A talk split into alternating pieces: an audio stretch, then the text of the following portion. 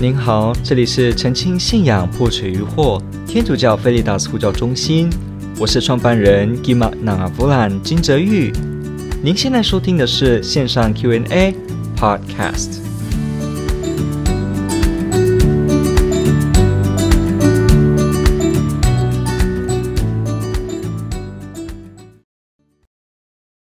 今天提到的问题是，第一个呢，我们看。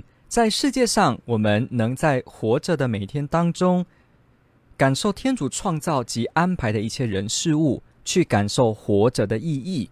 但为非基督徒而言，怎么去跟他们谈论活着的意义何在呢？提问这问的问的非常好。其实呢，基督徒我们本身没有一个观念，我们不会认为。所有的人非得要是基督徒才会体会到生命的意义，我们不会有这样的一个假设。相反的呢，我们认为所有的人都在自己的生命当中走在这个寻找意义的过程。也就是说，我们肯定每个人只要活着一存在，他就是每时每刻正在追寻生命中的意义。换句话说，每个人其实都是寻找生命意义中的同道人。我们不会说基督徒。只有成为成员，才可以得到生命的意义。不会，但是呢，基督徒我们仍然会说，生命的意义真正客观而圆满，要在耶稣基督内找到。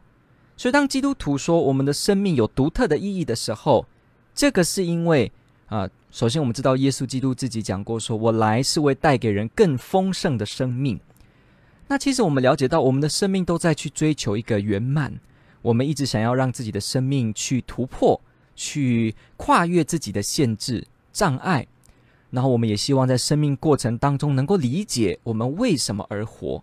所以传说中的我从哪里来，我为什么在这里，我将来要去哪里，这个所谓的人生三大 question 之类的，正是基督徒在耶稣基督身上找到了终极解答，所以他们愿意把它分享出来。基督徒的生活当中，跟所有的弟兄姐妹、所有的朋友们都一样，都在自己的生命过程中去发现生命的意义。我这么讲的原因是，首先我们要知道，天主教的基督徒不会认为说，呃，只有成为基督徒才会有生命的意义。不过我们会说的是，在耶稣基督内才会找到完全客观而圆满的终极意义。所以这一点还是不太一样。虽然我们既不会说。啊、非基督徒完全不会有意义，但我们也不会说成为基督徒意义也没有增加，也只是如此，我们也不会这样讲。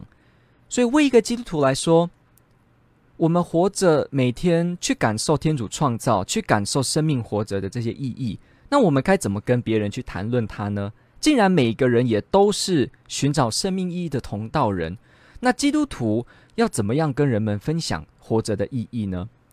好，记得我刚刚前面说的，我们没有说只有基督徒才会有意义，但是我们仍然说，基督耶稣的观点会让我们找到生命的终极圆满意义。所以，你这里应该听得出来，我们既是了解，也承认所有的人类都在找寻意义，也都在这个意义的追寻过程中，而且我们也肯定不同文化、不同民族的人都在自己的生命里找到。很多非常有意思的意义，但是呢，如果这个意义要完全圆满，我们会说找到耶稣基督，所以仍然是有一个差别所在。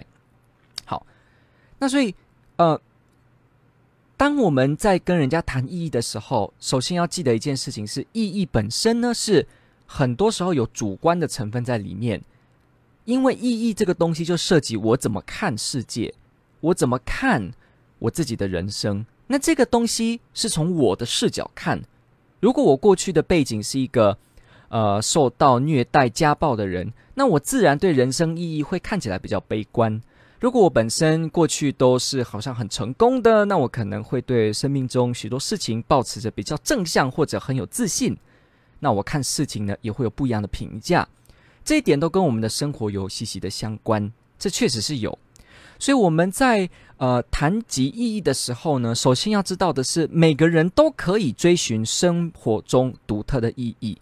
天主创造我们，给我们各式各样的才能跟才华，其实也正是在让我们去发挥不同的意义。比方，我们是画家，那可能我们就有在画绘画跟艺术用艺术品上面呃独到的发掘。如果我们是一个呃演员，那我们也在演戏当中去发现很多生命中的有趣的地方。如果我们是家庭主妇，或者我们自己呢，呃，是过一个修道生活，你都会在自己独特的生命里去找寻这个意义。所以我这边要提的是，我们要怎么跟其他人去谈论有关生命的意义呢？第一个，一定要懂得倾听，因为每个人的生命意义都有天主独特的召教，所以一定要懂得倾听。我们要去聆听别人的生命当中是怎么样跟意义相会。这是第一点。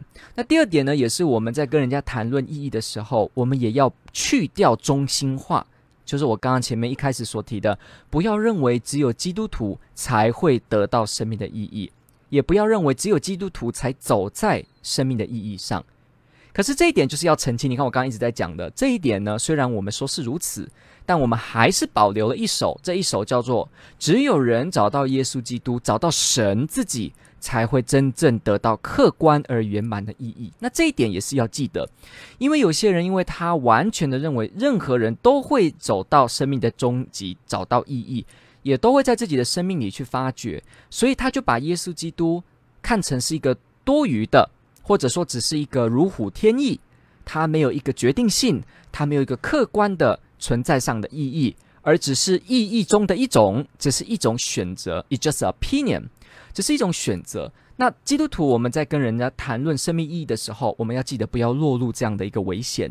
因为如果我们把耶稣相对化，变得耶稣只是意义中的一种选择的话，那我们就忘记了耶稣基督是神，他是天主，人在神内才能找到完整而终极的意义。这件事情，这一点我们在跟人家谈的时候，一定要非常注意，非常清楚，要保留一个。绝对不变的位置给耶稣基督，给神自己。接着我们在谈论的时候呢，才尽量的倾听，而且肯定，而且相信不同民族、不同文化的人的生命意义跟经验。这一点是很重要的。不然很多人我们一提及意义的时候啊，就把耶稣基督放在一边，那我们就没办法把真正的意义呢凸显出来。所以这一点是要记得，请听，然后去掉中心化，再来肯定耶稣基督。从这个三点原则出发，你就可以好好的跟别人聊了。所以，当一个人会去跟你问说生命的意义的时候，其实很少有这种场合出现。我们必须要说，你的生活不会有人动不动的跟你说：“我们来谈生命的意义吧。”除非他本身是哲学系的学生，还是他本身正面临一些生命中非常挑战的时刻，他需要有这样子的一个探讨。那这样的话没有问题。不过，大部分的人不会直接找你这样谈，所以。我们要做的呢，是在一般的生活当中跟人家谈论的时候，慢慢去发现他是不是有意义上面的困扰，切进去。好，比方说今天有一个朋友他失恋了，他非常难过。那这个时候怎么样呢？他当然不会直接找你就聊说，我想了解生命的意义，嗯，不会这样子说。但是他可能会跟你分享他生命中的辛苦，他生命中的痛苦。那我们这时候可以做的呢，就是跟人家聊的时候，请听。去听他怎么样说，再来呢，去掉中心化，不要马上紧接着说哦，因为我是基督徒，所以我都会啊、不难过不哭啊、哦，这是错的。其实基督徒反而更容易哭，反而更容易感动，反而更容易有情绪。好，这边要澄清一下，我这个意思不是说基督徒会变得情绪失控，而是说基督徒的信仰本身就是在把我们的面具拿掉，我们可以坦然的跟生命最深处的天主。共荣相会，所以竟然是跟天主完全没有面具的相会。这时候我们就不需要摆架子，也不需要有架势，所以我们才能真实的袒露自己。所以我才会说到说，基督徒的生活有笑有哭有情绪，因为我们接纳完全的自己，我们完全的把自己生命中的哀悼、生命中的难过，通通都跟天主诉说。所以，为基督徒来说，不需要盯，不需要盯住说啊，嗯，因为我是基督徒，我就一滴眼泪都不能落，不会的。反而我们更常常是流泪的。圣经有很多哦，旧约的这个圣咏也提到关于这样子泪流满面的一个经验。所以，信仰让我们更懂得坦然的面对自己，因为我们能够接纳生命中许多的，包括悲哀，包括无力，包括无助。好，所以。当人们在跟我们谈论这个生活中的意义跟困惑的时候，他会跟你分享他现在遇到的情况。那这时候我们就去倾听，去了解说，诶，他怎么看他的人生？等这个点呢建立好了之后，然后呢，我们也要给他肯定，说，哦，是的，现在在这个情况下真的会非常难过。那我也了解。那我可以问你一个问题吗？你怎么看爱到底是什么？像这样了解吗？就切进去了。所以先做的原则就是第一个，肯定每个人都能够找到生命中的意义；而第二个，我们要去掉中心化。我一直强调这几个原则。第三，请听。这个顺序其实我虽然有说前后的差别，但其实都是在一起的。三个元素是在一起的。所以你在跟人家聊的时候呢，你一定要去了解。到底人们对世间的生命有什么看法？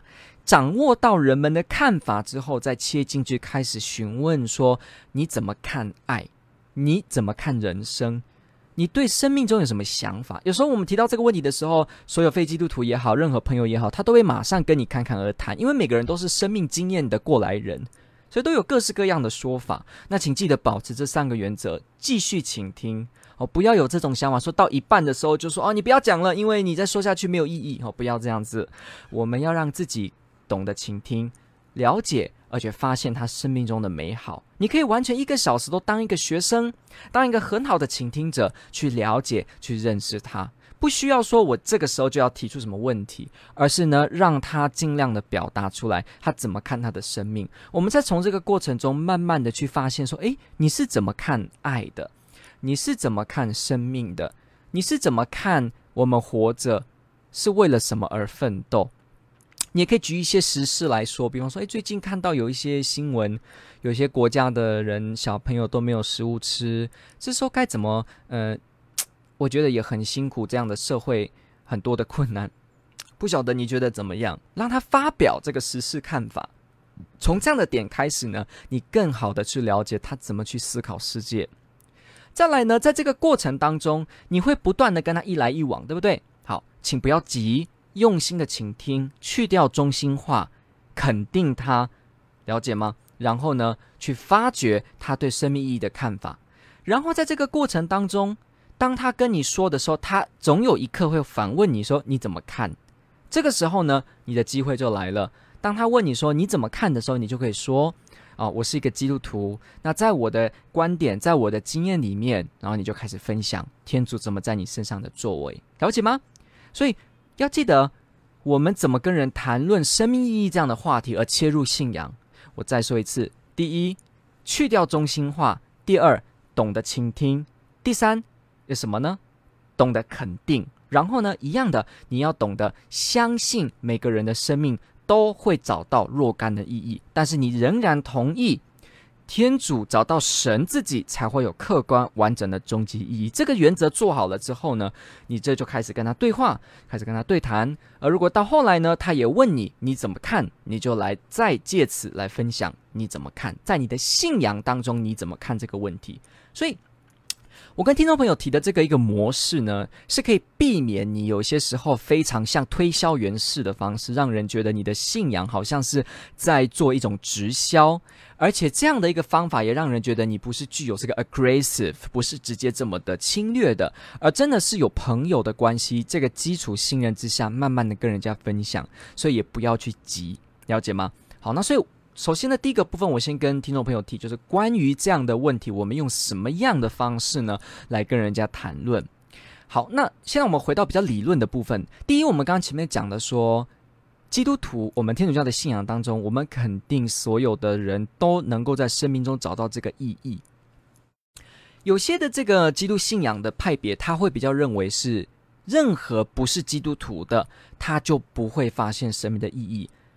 但是为基督徒、为天主教的基督徒来说，我们却肯定天主把他的美好、他的真善美创造世界万物的时候，赋予在了世界万物。所以，所有的万物，无论你是什么文化，你是原住民，你是、呃、哪一个国家的人，你是哪一种肤色的人，我们相信，因为一切世间都是天主创造的，所以天主都把他的美好美善，他的真善美呢，都放在其中。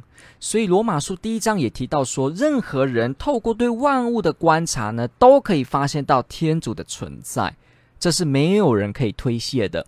天主教的信仰当中，肯定所有天主的真善美跟美好都遍布在大地当中。圣咏也有这样的这个说法呢，讲到说，大地万物都在赞美天主的美善，一切都在宣扬天主。还有呢，天主的美善荣耀呢，遍布大地。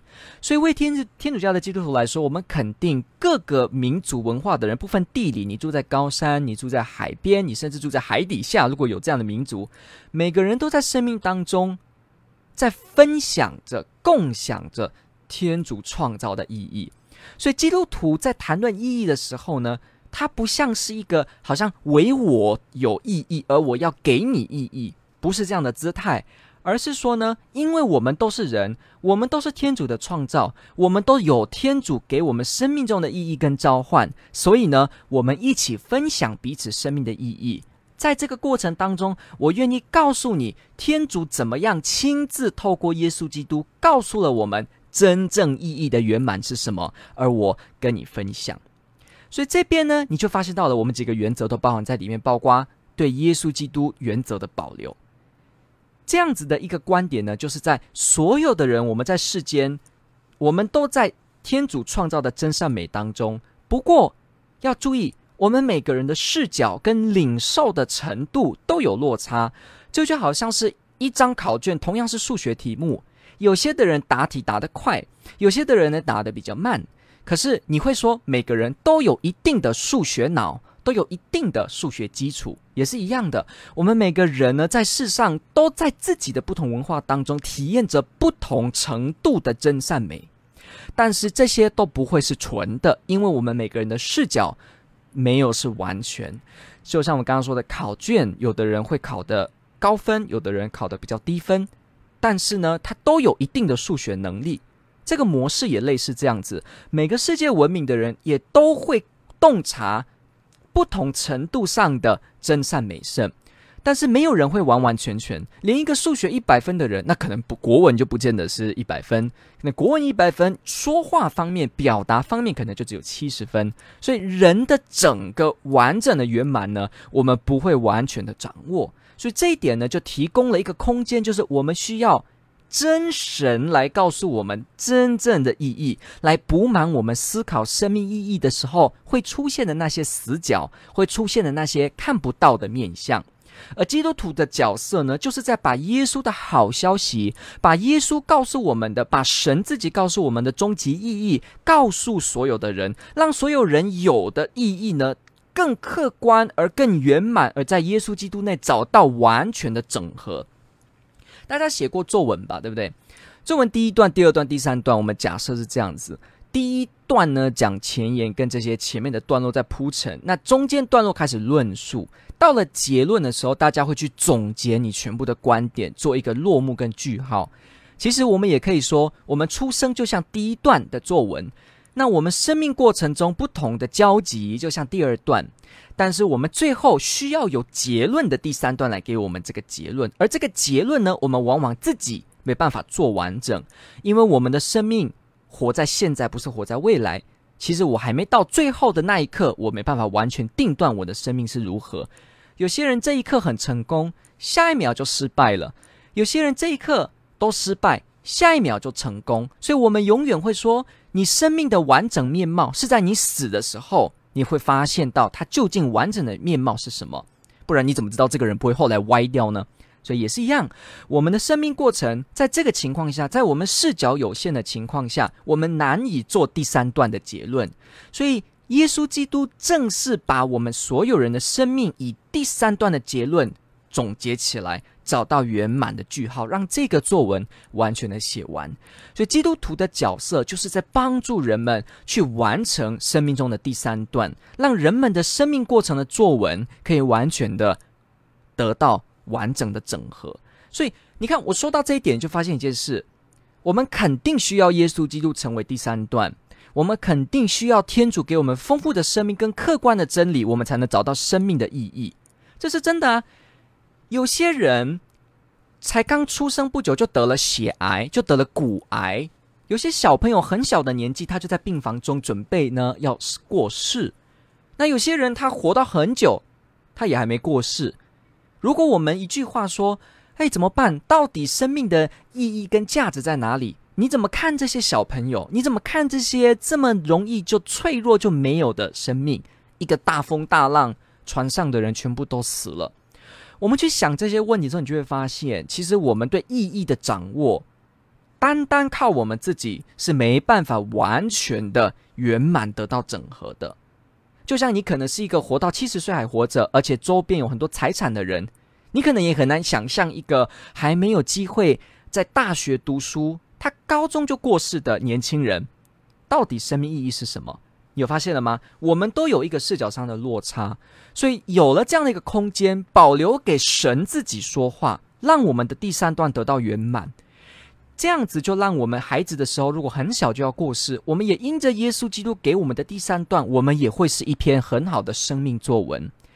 如果你是活到九十岁的人，也是因着耶稣基督，你可以得到完满的生命作文。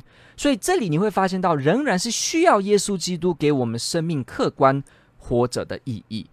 如果没有神存在的话，那就表示这个世间没有客观的目的，因为一切都是随机。一切都是啊，好像这个垃圾堆砸了一下，随机出来的产物。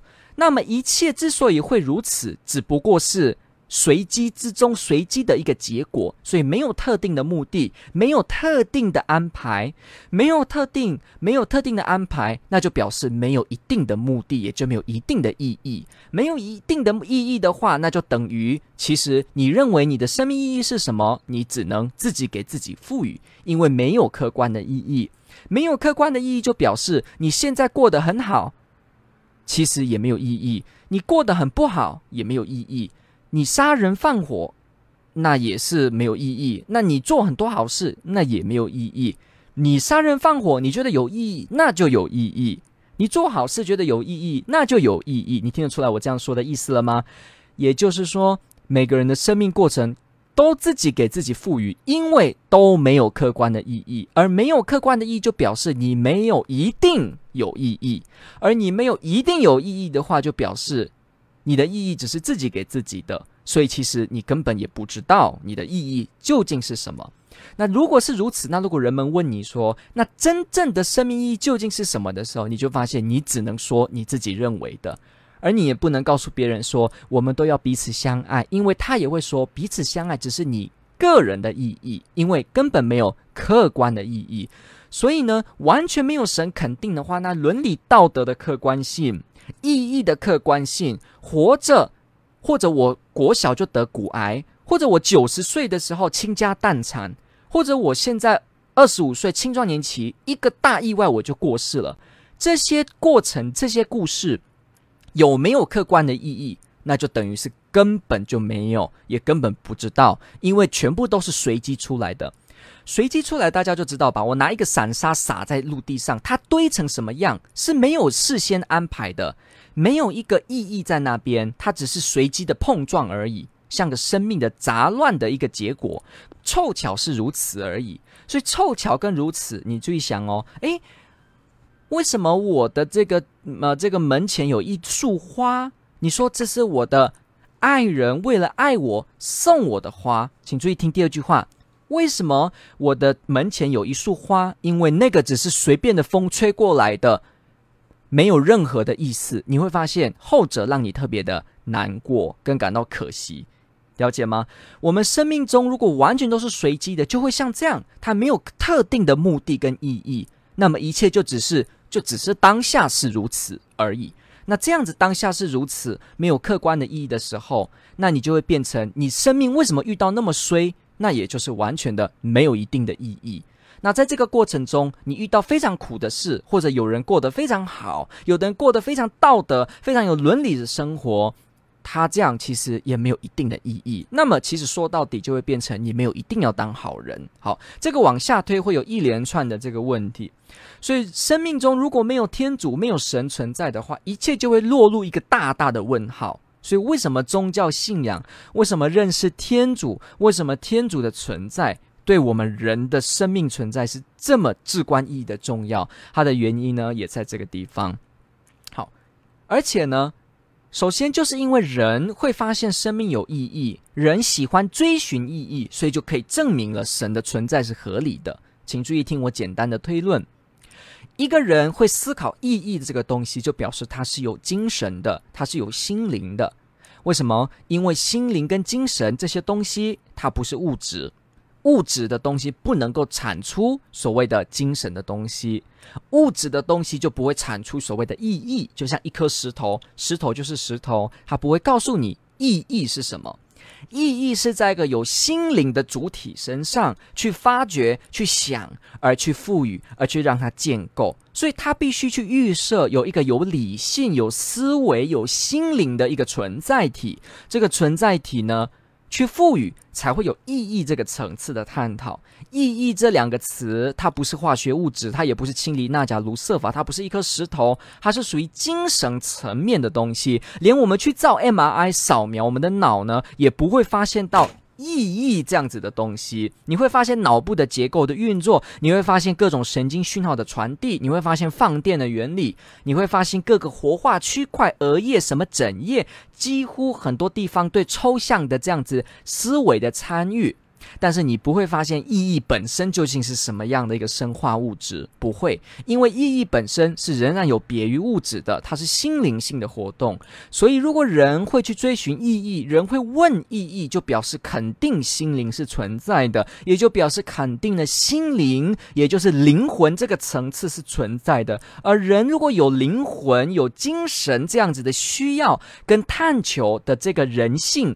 是存在的话，那就表示赋予我们生命的那一位，或者说创造世界的那一位，或者说给予我们能够存在的那一位，就必定也是精神层次的存在，也是一种精神层次的存在。因为石头不会冒出思想，同样的，只有有精神性的东西，才能让我们给我们能够有精神性的东西，了解吗？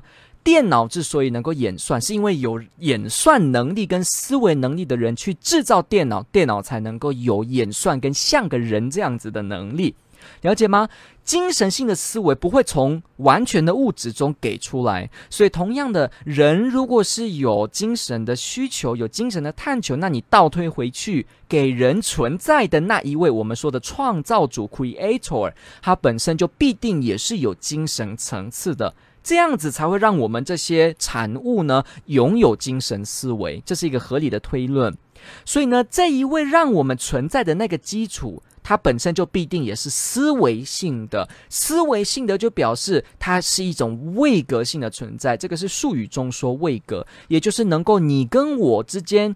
有人与人间互动的那一种，我的交流，你的交流，彼此交流的这种相会关系，思维的交流的关系，这个叫做位格，这叫 personal God。我们天主教说的神是 personal God，是属于是 personal，是位格性的神。我们不像有些宗教、一些团体认为神是一团火，或者是一棵树、一个水，不是。我们说神天主是跟人，是跟精神。互动有关系的，所以你看圣经，天主跟人常常用说话这样子的词，跟亚当、跟厄娃、跟梅瑟、跟我们人，透过耶稣基督跟我们人说话，都是一种位格性的互动。你发现到了吗？也就是说，天主不是遥不可及，也不是一个抽象的概念，不是一个课本上的知识，天主是一个跟你有关系的一个存在，它可以跟你互动。生命与生命之间的交流，所以，因为我们人有精神思维，我们的创造者也有精神思维，因为是他赋予的，所以呢，这个天主呢，他是 personal God，他让世界呢有意义，因为意义是思维性的，目的也是思维性的。天主创造人，让人能够思想这个目的。这个天主创造世间万物的时候呢，他也把他对世间万物的真善美圣。按照他的心意来去创造，来去排列，所以整个万物间呢，整个万物间呢，都是以天主的意义跟天主的心灵哦，来创造，才能够有这样子的安排。所以，我们就会发现到一件事情：因为人本身是会思考意义的，所以自然而然就会回到有一个创造万物、一个也是一样有精神思维意义的天主的存在。从这个地方，你才会发现到，我们人间一切跟世间的创造受造物呢，通通都是有目的跟有意义的做安排。你就会发现，它都不是随机的，所以才能有客观的意义。不然，一切就只是随机的产物，而且呢，就等于是石头，怎么可以产出一个精神思维呢？完全物质的东西怎么去产出一个精神性的思维？所以，我们从这些很难回答的点上，再经过一个倒推的方式，你会发现到，就是因为人会思考意义，所以他会发现天主存在是合理的。不然，人就很奇怪了：为什么会去思考意义？为什么人不要直接像一个没有思维的动物就好了？为什么人是一个会想意义的存在？这个路都让我们发现到天主。一定是存在的，而且这个天主一定是位格性、有精神思维，可以跟人有理性互动的一个存在。好，所以呢，我们怎么跟人家谈生命中的意义？除了我们刚刚前面讲的原则，除了发现意义跟天主的存在连结的时候，我就鼓励大家多多的去了解人们。对生命的看法之后，你去多多的提问。好，那我们有机会呢，未来一些题目我们再来回。我们可以怎么样提出一些对生命很具有引导性的提问，来帮助人们去更深的挖掘生命意义的问题。那我们今天这一题呢，主要先以原则的方式说明我们的方式、我们的态度，还有我们怎么思考有关于意义以及神存在之间的关系。希望先给大家一个基本的前提的观念。我们之后呢，开始在说明有关于怎么样去提问、怎么样去谈论的时候，这些内容就更容易上手。感谢您的。